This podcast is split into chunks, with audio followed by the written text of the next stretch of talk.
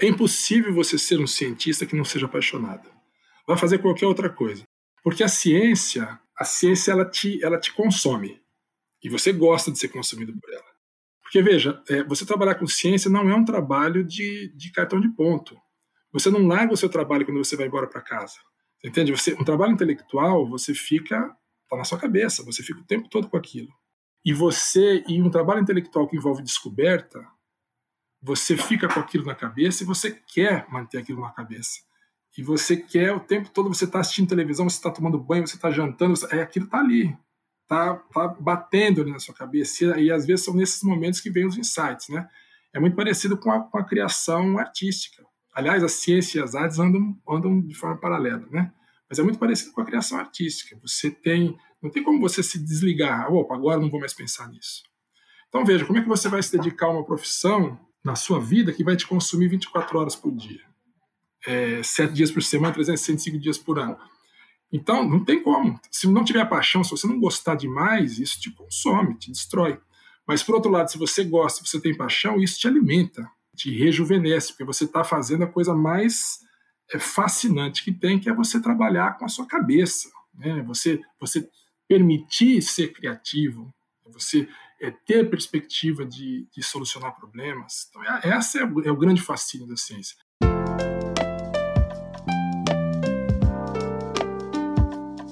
Esse que você ouviu na abertura é o Aldo José Gorgatti Zarbin, professor titular do Departamento de Química da UFPR e desde maio de 2020, membro titular da Academia Brasileira de Ciências. Mas essas são funções que ele ocupa atualmente. Para chegar até aqui existe uma longa história, uma trajetória de um amor imenso pela ciência, dedicação à química e inúmeros aprendizados nesse caminho, sempre ao lado de amigos, familiares e alunos. O nosso segundo episódio do Fala Cientista Perfil vai contar alguns desses momentos da vida do professor Aldo Zarbin. Eu sou Robson Samulak e esse podcast é uma produção da Agência Escola de Comunicação Pública da UFPR. Você já se perguntou quando que nasce um cientista? Em qual momento da vida de uma pessoa ela decide que vai se tornar pesquisadora? Alguns mais cedo, brincando de médico com bonecos. Outros podem se interessar pela pesquisa assistindo filmes ou programas de TV, como Cosmos. Mas a verdade é que desde pequeno a gente já nasce com o que é essencial para qualquer cientista, em qualquer área do conhecimento: a curiosidade. A gente passa a nossa infância questionando nossos pais, querendo saber por que o céu é azul, por que não pode puxar o rabo do cachorro ou como nascem os bebês. Porquês, comos e quando. A ciência nasce desses questionamentos. E com o professor Aldo foi assim. E aí bastou que no meio de um universo de possibilidades que a escola tinha a oferecer, a química é que o conquistou. A gente tem que pensar, eu sempre digo o seguinte, né, Robson? O, o ser humano nasce cientista.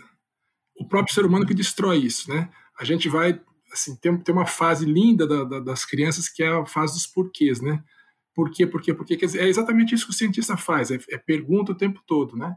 E a gente tem que estimular essa meninada a continuar cientista. E eu acho que eu fui muito estimulado pelos meus pais na época e tomar o rumo da, da química foi no ensino médio mesmo que eu comecei a aprender aquilo, fiquei apaixonado eu tinha um professor muito bom de química no ensino médio, o professor Zé Maria.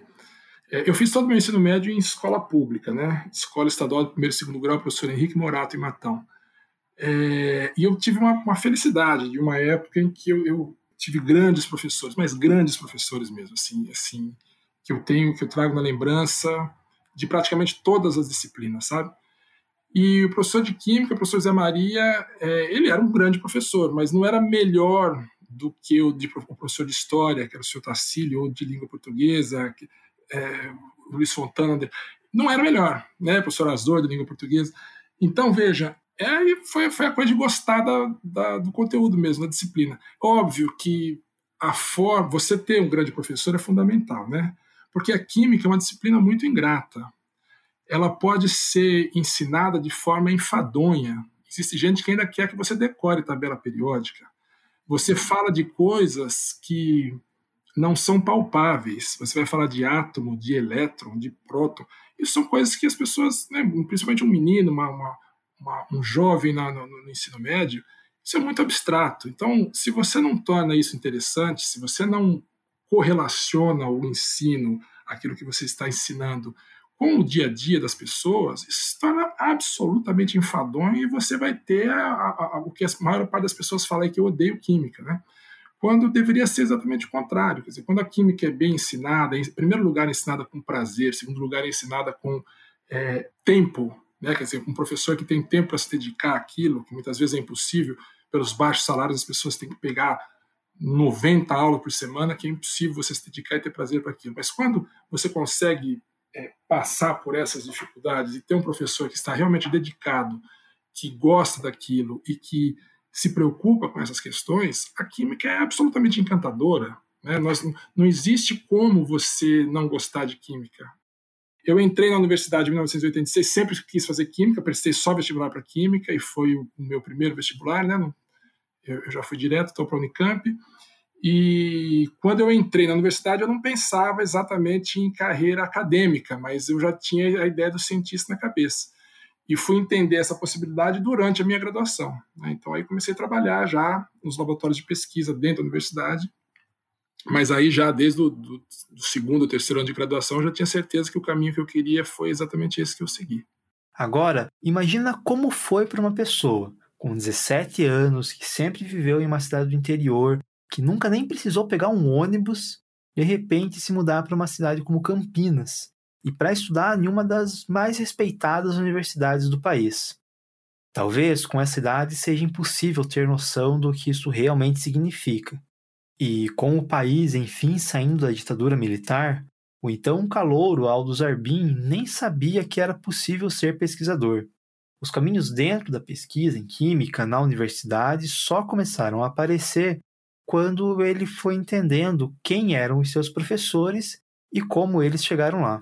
Eu me lembro de ter, de ter descido da, da, da rodoviária, sem brincadeira. Eu, eu saí pra, da rodoviária de Campinas e olhei para fora assim, a Avenida Andrade Neves, que passava em frente, assim, extremamente movimentada, uma avenida larga em Campinas, e aquilo era maior do que. Sabe, só, só aquela visão ali, assim, é, é era de assustar para um menino de 17 anos ficando sozinho pela primeira vez. Então, o que eu fiz, eu acho que foi fundamental, foi ter essa humildade e entender que eu estava aprendendo muito mais do que uma disciplina e uma profissão. Estava, o meu aprendizado de vida a partir daquele momento ia ser superior a qualquer outra coisa que eu tive até então. Mas também um equívoco, que não foi superior, porque eu só consegui pensar e dessa forma e agir dessa forma por causa de tudo, todo o background que eu tive antes, e toda a formação que eu tive antes, né, dentro da minha casa e na escola. Quer dizer, é ter a consciência de não se perder, porque é um caminho também fácil se perder por vários caminhos tortuosos, e, e ser humilde e entender que, fala, olha, eu, vou, eu tenho muita coisa para aprender. Então, esse foi, foi, o primeiro impacto. E aí, com relação à ciência propriamente dita, é o seguinte: eu fui fazer química, eu me lembro que tinha uma propaganda na TV, Química Serviço da Vida. E o meu sonho era trabalhar nessa empresa. Eu fui, fui trabalhar e falei assim, poxa, olha que, que, que, bordão lindo, né? Química serviço da vida, que, que coisa legal. Então eu, eu, pensava nisso, em fazer coisas desse tipo. Eu não conhecia é, a possibilidade de mestrado, doutorado. Isso não era, não fazia parte do meu mundo. Né? Então, quando eu entro numa universidade como a Unicamp, na época, como ainda é hoje, um dos maiores institutos de químicas do país, um dos maiores do mundo, sem dúvida, é, e vendo toda a ciência que estava sendo gerada naquele lugar, pelas pessoas que me davam aula, as pessoas que me davam aula escreviam os livros, escreviam os artigos, como os, os nossos alunos fazem isso conosco hoje, né? Então, é, aquilo começou a fascinar, não tem, não tem como. Aí eu começo a ver uma outra possibilidade. Né? O que, que eu preciso ser para ser professor universitário? Ah, eu tenho que ter um mestrado, tenho que ter um doutorado. Aí aquilo entrou, e na hora que aquilo realmente eu percebi aquilo tudo, eu falei, é isso que eu quero, não tenho, eu não me vejo. E desse momento em diante era isso que eu queria e não, não teve a menor possibilidade de, de titubear. O caminho que eu segui na química foi, primeiro, vem pelas disciplinas, a gente divide a química grosseiramente em quatro grandes áreas: analítica, orgânica, inorgânica e físico-química. É, eu sempre tive muita paixão por inorgânica e físico-química. Na graduação, as disciplinas foram as disciplinas. Isso é aquela coisa, né? Tem gente que gosta de, de amarelo, tem gente que gosta de azul, né? E assim. Então, é, dentro das disciplinas que eu fui fazendo, eu percebi que eu tinha é, um gosto um pouco melhor para isso. É, e a minha área de pesquisa acabou sendo uma área bem na interface entre essas duas, que é a área de química de materiais, que é bem uma interface entre química inorgânica e, e físico-química. É, mas hoje, se você olhar, por exemplo, o tipo de trabalho que eu faço, ele pode ser enquadrado nas quatro áreas. Então, essa, é por isso que eu falo, isso é muito estanque, é uma coisa mais. É, é importante você ter essa divisão na hora de ensinar a química. Mas hoje você tem áreas da química que você não, não diferencia se você está falando da química ou da biologia. Você tem áreas da química que você não diferencia se está na química ou na física. Química e engenharia, química e ciências ambientais e assim por diante, né? É, é legal isso porque a química é uma ciência muito central, ela tangencia todas essas áreas do conhecimento aí, muitas vezes não só tangencia, como simplesmente engloba também muitas delas. E, e é englobada por elas também, né? Então, dentro dessa área de química de materiais, é, foi o início da chamada nanociência nanotecnologia voltada para a química, que hoje todo mundo já ouviu falar sobre isso, mas na época era um pouquinho, no Brasil praticamente ninguém fazia isso ainda. E o meu trabalho foi nessa direção, já desde o mestrado, voltado para isso. É, que também hoje é uma coisa absurdamente ampla, né? Nanociência nanotecnologia envolve 100% do conhecimento, tudo, né? De, inclusive, inclusive em ciências humanas. Então, a minha linha de pesquisa hoje vai nessa, nessa direção, na área de nanociência e nanotecnologia. Então, eu sou um químico de materiais trabalhando com nanomateriais. Bom, e como é a vida de um pesquisador em uma universidade no Brasil?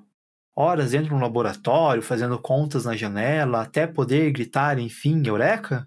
São apenas pessoas com anos e anos de experiência guardando suas pesquisas em segredo para que ninguém tente roubar delas um possível Nobel? Na verdade, é muito mais interessante e desafiador do que isso. É nas universidades públicas que a maior parte da ciência é produzida no Brasil, feita em sua maioria, inclusive, por alunos de pós-graduação.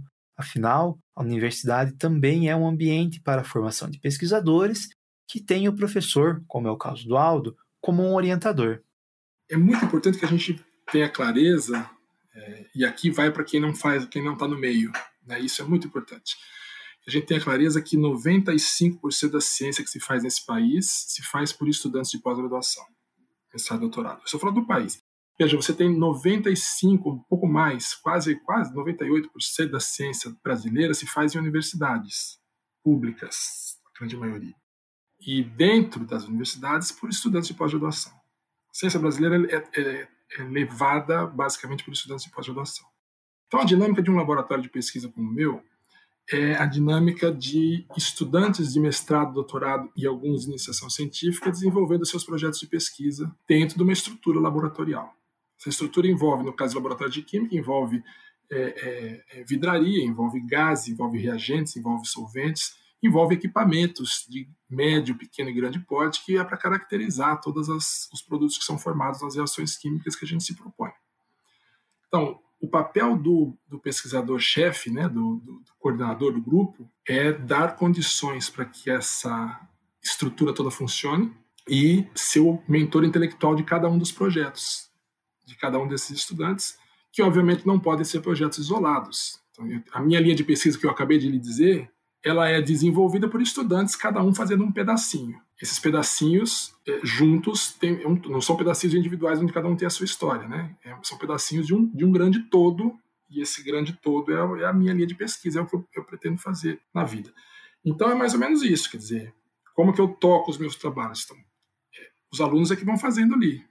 Né? Eu tenho ideias baseado em resultados anteriores, que me abrem possibilidade A, B ou C. Eu preciso testar para ver se elas estão corretas ou se não estão. São novos alunos que vão entrando e vão fazendo isso, cada um contando a sua história. O fruto disso tudo a gente tem que divulgar. Que é a, a, a outra palavra tão importante em, em, ciência é a divulgação. Não adianta nada ficar fazendo ciência e guardando para mim e para os meus estudantes. O cara que está lá no Japão, está trabalhando em assunto, no mesmo assunto que eu, o cara que está lá na, em Burkina Faso, o cara que está em em qualquer lugar do mundo, ele tem que saber o que eu estou fazendo aqui, eu tenho que saber o que ele está fazendo lá. Então a gente obtém resultados e divulga. É a chamada publicação científica. Acho que a primeira grande história que eu lembro foi que eu, eu tinha é, quase que obsessão para fazer nanotubo de carbono, que é uma, é uma outra, um outro material aí desse, é, da nanociência tecnologia. Naquela época, quando eu me propus a fazer isso aqui, eu fui chamado de louco por muita gente. Eu tenho o prazer de dizer também que foi o primeiro grupo a produzir nanotubo de carbono no Brasil é pelo método de, de chamado método de CVD, não vem o caso aqui o detalhe. Mas eu tinha verdadeira obsessão em fazer isso, né? E quando a gente conseguiu fazer isso, uma tese de doutorado de uma de uma estudante na época Mariane, quando a gente conseguiu fazer, eu me lembro de olhar no microscópio eletrônico lá na aqui no centro de microscopia da UFPA e quando vimos que tinha nanotube de carbono ali, eu me lembro de assim, de engolir seco, sabe?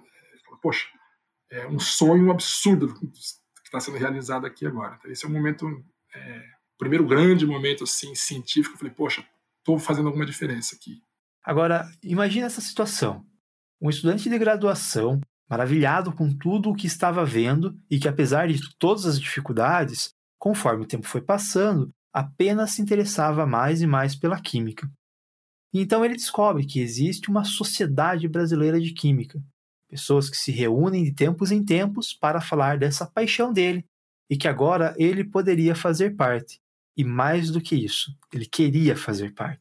Eu também me lembro de, é, ainda na graduação, participar do primeiro evento da Sociedade Brasileira de Química. Na época era realizado junto com a reunião anual da SBPC. Isso foi na USP, eu acho que em 1988 é, 87 ou 88, não me lembro agora, e eu me lembro de ter voltado, fiquei tão encantado com aquilo, eu me lembro de a gente estar tá na cantina da, da Química da Unicamp e eu falar para meus amigos, um dia eu vou ser presidente da SBQ. Isso eu falei. É, porque eu fiquei tão fascinado com a existência dessa sociedade, sabe? A Sociedade Brasileira de Química cuida da química brasileira. Desde então, de 1988, eu participo de todas as reuniões anuais da Sociedade Brasileira de Química. A gente tem um congresso anual eu participo de todos. E, e, sou tão fascinado por essa sociedade que eu comecei, quando eu me tornei professor aqui, existe uma, uma as divisões científicas na sociedade, e eu me tornei diretor da divisão de Química de Materiais, e uma vez diretor da divisão de Química de Materiais, eu acabei me tornando conhecido ali dentro, e fui convidado para ser o secretário-geral, e pelo trabalho de, de secretário-geral, fui convidado para disputar a presidência, e acabei aceitando e foi indo. Então foi também fruto do trabalho é, e da dedicação à sociedade que eu sempre tive. Né? É óbvio que isso veio no momento em que eu já estava um pesquisador bem consolidado. Isso foi, isso foi agora, foi 2017, 16, 17 que eu fui presidente. Então eu já estava com a carreira bem consolidada, eu já podia deixar o meu grupo de pesquisa, já andava um pouco sozinho, né? Então, porque é uma, aí no caso a SBQ a gente tem que sair muito, né? É, é sai muito daqui, trabalhar no, no país todo e, e do país para fora, né? Exterior. Se fosse um outro momento da minha carreira, que o meu grupo não estivesse, se eu não tivesse com os alunos certos, é, com o número de alunos e com estratificação e responsabilidade correta, provavelmente eu talvez não aceitasse. Entende? Então foi o um momento que eu falei assim, olha, agora eu posso fazer isso. E aí só amplia, né, Robson? Porque aí você começa a lidar com outros problemas, né? Poxa, você é, acaba induzindo um pouco a ciência química que se faz no país, sabe? Porque a Sociedade Brasileira de Química indica representantes no CNPq, indica representantes na CASP, na CAPES, é, é, fomenta é, linhas de pesquisa, entende? Em, em chamadas para projetos. Então, você acaba tendo essa participação também, que é aquela coisa de ajudar a ciência pela qual você está se dedicando, né? Então, é, é, foi uma experiência muito gratificante também. E após ter passado por todas essas experiências, hoje o professor Aldo tem uma carreira consolidada e reconhecida, inclusive, pela Academia Brasileira de Ciências, uma das maiores honras que um cientista pode receber no país. A ABC é uma instituição é, é, que a gente, a gente tem que ter um orgulho absurdo. Academias de ciências são é, instituições que existem no mundo todo, há, desde que a ciência está em voga, né? existe, vamos dizer assim, e são respeitadíssimas exatamente porque reúne a nata pensante daquele, daquele cosmos. Né? Então, a sociedade, a academia de ciência americana, academia de ciência francesa, academia de ciência é, alemã, academia de ciência brasileira, é, reúne a nata dos pensantes daquela, daquela. Então, a existência da academia é fundamental. Se você pega o trabalho da academia, é um trabalho brilhante, porque a academia tem, no fundo, no fundo, a grande, é, o, o, grande objetivo da academia é pensar o país, é propor alternativas para o país. No fundo é isso, é você reunir é, embaixo do mesmo teto as pessoas que se destacam é, dentro das suas áreas específicas de conhecimento científico, né, e fazer com que essas pessoas interajam de forma a pensar o país, a fazer o país melhor. E se você olhar a, a, atuação da Academia Brasileira de Ciências com relação a isso, é absolutamente fantástica. Né? É, tanto do ponto de vista de discutir questões específicas, quanto do ponto de vista de lutar pela ciência e, pela, pelo engrandecimento do país. É, nesse período obscuro que nós estamos vivendo, se você não tem a Academia Brasileira de Ciência e a SBPC também é, na linha de frente, é quase como, como, sabe, como Don Quixote, assim, os caras assim, mas lutando violentamente. E olha a quantidade de coisa que a gente consegue graças a isso. Né? Você vê os, os documentos que saem da Academia Brasileira de Ciências são verdadeiras obras-primas com relação aos mais diversos assuntos que afetam diretamente a sociedade brasileira né, dos mais diversos assuntos. Então, são propostas, não é simplesmente análise conjuntural do que está acontecendo. É baseado na análise conjuntural do que está acontecendo, é proposições de para onde esse país deve ir, em todas as áreas do conhecimento. Aí você vai para o lado pessoal, poxa, olha o que eu acabei de falar. Olha o que eu acabei de falar, de repente eu me, eu, eu me vejo dentro disso. Entende? Então, não, não há como você não, não se sentir uma pessoa privilegiada. Porque, no fundo, é isso. O que eu senti, Robson, quando eu, eu fui eleito para a Academia Brasileira de Ciências, foi um grande privilégio. Sabe? É, vem junto uma responsabilidade que, às vezes, até assusta e, às vezes, é, a maior parte das vezes, serve como, como mais um combustível, mas é um privilégio muito grande sabe? É um privilégio muito grande que às vezes você fala assim, poxa, será que a gente tem merecimento para isso? Né? Porque é um privilégio você poder participar, em primeiro lugar, participar de discussões desse nível e, em segundo lugar, de poder contribuir com elas. Entende? Então a sensação é essa, uma sensação assim, inebriante mesmo.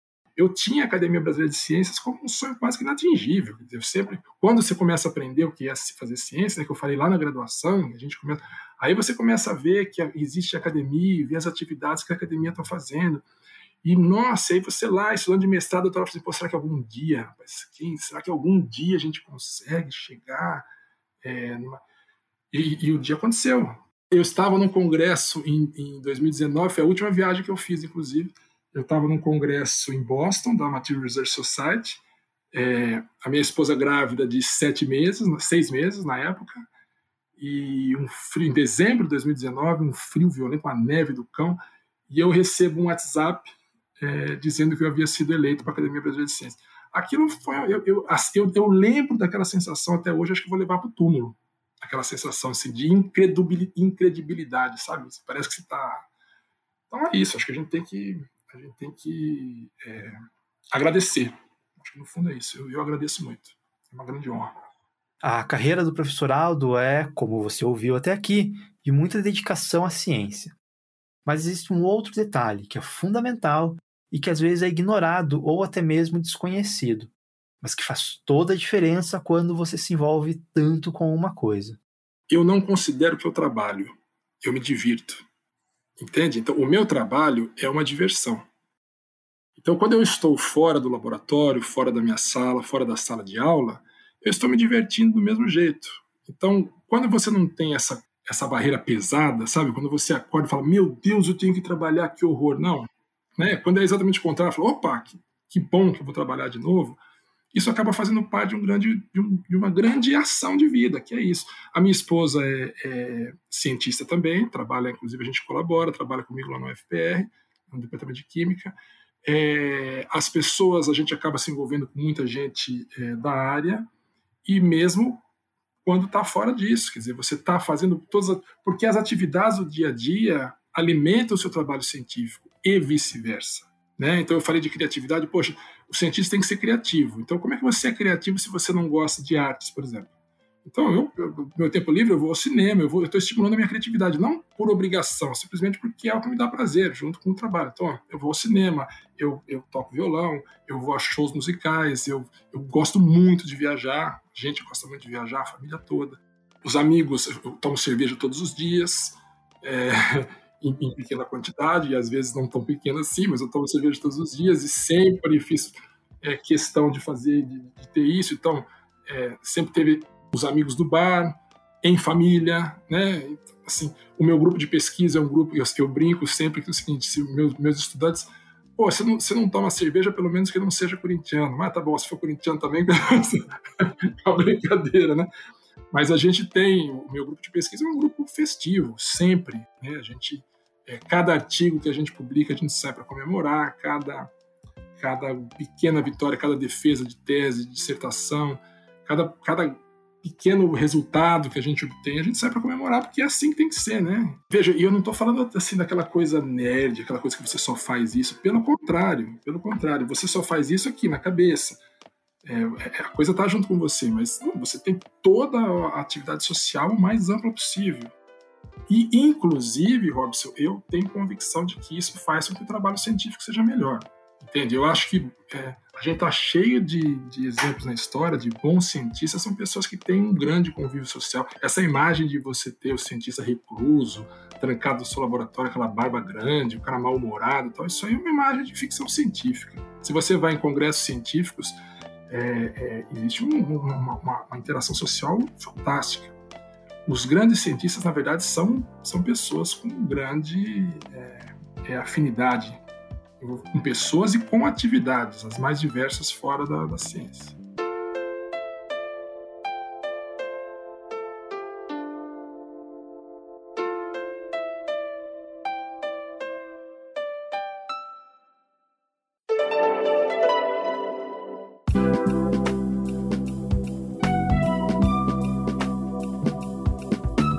Eu sou o Robson Samulak, responsável pela produção e apresentação desse episódio. Jamile da Silveira, bolsista de pós-graduação em comunicação da UFPR, fez a revisão final do roteiro. A edição e a identidade musical é de Ângelo Biasi, aluno do curso de música da UFPR, e Valkyria Ion, professora aqui do PPG-Com da UFPR, é a responsável pela supervisão do podcast. Até o próximo Fala Cientista Perfil.